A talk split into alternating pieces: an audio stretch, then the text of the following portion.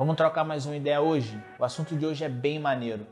É, eu tenho três coisas que eu encaro como os três pilares de um bom vídeo aqui da Sandy. São as coisas que a gente, quando recebe os vídeos para aprovação, tanto eu quanto o Egon, ou as pessoas que estão envolvidas, o Diego, o Tinoco, que são as pessoas que estão envolvidas é, diretamente com a aprovação dos vídeos, a gente analisa, que são fotografia, movimento de câmera e imersão no vídeo, feita pelo que?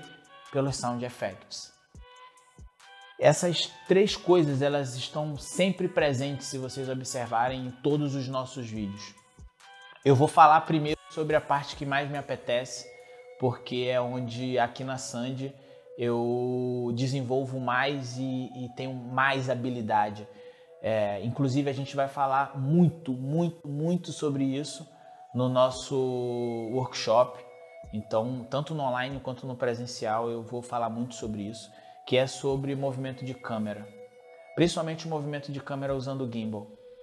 É, primeiro de tudo, é, se você gosta dos, dos, vídeos da Sandy, se, você, se esses vídeos eles são referência para vocês, você precisa entender que você vai trabalhar com gimbal, você vai trabalhar com estabilizador sim, sabe? É, não dá para ignorar o uso desse equipamento. Eu vejo muitas pessoas falando é, de estabilizador de maneira muito irresponsável é, e ligando um foda-se que não existe pra parada, tá ligado? É, e eu queria muito falar disso aqui, abertamente com vocês. É, todos os vídeos da Sandy vão ter, e muito, movimentos de câmera que não dá para ser feito de mão tá ligado? É, os principais takes que a gente faz e que são bonitos pra caralho, eles são feitos de gimbal, de estabilizador. Aí seja ele Rony M, Rony MX, Crane 2, Crane, aí vai da tua habilidade. Eu conheço várias pessoas que têm muita habilidade com o manual ainda, sabe? De pegar um glide cam e fazer o movimento. Mas existem sim, é, e a gente precisa falar disso, movimentos que são feitos apenas com gimbal e eles fazem uma puta importância na hora da gente fazer um vídeo que precisa contar uma história, principalmente no evento, que a gente precisa falar da grandeza do evento, que a gente precisa mostrar o tamanho da estrutura que que o cara colocou ali, que precisa ser vista não só pelo contratante, mas pelo artista também. É, existe todo um cuidado com esses movimentos e a gente vai falar sobre cada um em um outro momento, sabe? Então, é, todos aqueles passadões que você vê a gente dar no fundo, aquelas imagens que são feitas é, de frente para o palco, pegando todos os efeitos, fazendo o, o over the shoulder das pessoas, brincando e, e se divertindo durante o show e mostrando toda a estrutura. Os takes que mostram a estrutura e todo o investimento que foi feito em fogos, em, em pirotecnia durante o, durante o evento eles são feitos com esse, com esse equipamento. Então, não estou cagando regra, não estou dizendo que, que você tem que fazer da forma que a gente faz, mas como que a gente está conversando com o nosso público e com as pessoas que acompanham o nosso trabalho de alguma forma, é, eu estou sendo é, honesto com vocês, falando o que a gente realmente faz, saca? E como a gente usa esse equipamento, porque ele é tão importante para a gente é, nesses vídeos. Um outro ponto muito importante para nós é a fotografia. O movimento de câmera, por mais que ele seja bem feito, estabilizado, não trema, não tenha nenhuma cabeçadinha no, no movimento, se ele não tiver com a fotografia bem encaixada, não vai servir. Não vai ser maneiro, não vai ficar bonito. Porque é, se você não souber construir o quadro, não souber fazer o enquadramento e souber fazer principalmente esse enquadramento se manter enquanto você faz o movimento ou, quando, ou enquanto você anda, é, isso não vai ficar bonito esteticamente na tela e você não vai conseguir passar o efeito que você quer. Porque acaba que entram várias imagens, entra várias coisas em movimento, a, vai ficar vai ficar poluído porque você não tem uma você não tem um foco, você não está com, com, com a fotografia encaixada em um objetivo e acaba que fica um movimento pelo movimento. E isso acontece muito, muito, não só em vídeos de evento. A gente vê isso. A gente vê isso em videoclipe, a gente vê isso em vídeos, enfim, no geral. Porque as pessoas na maioria das vezes, se preocupa muito com, com o movimento estar tá estabilizado, tá sem cabeçada, tá sem nada, tá com a passada bem feita, mas não se atenta para olhar o que ele está filmando no momento do movimento. Um outro ponto importante é, aí já de pós, já de, de, de edição, são os sound effects.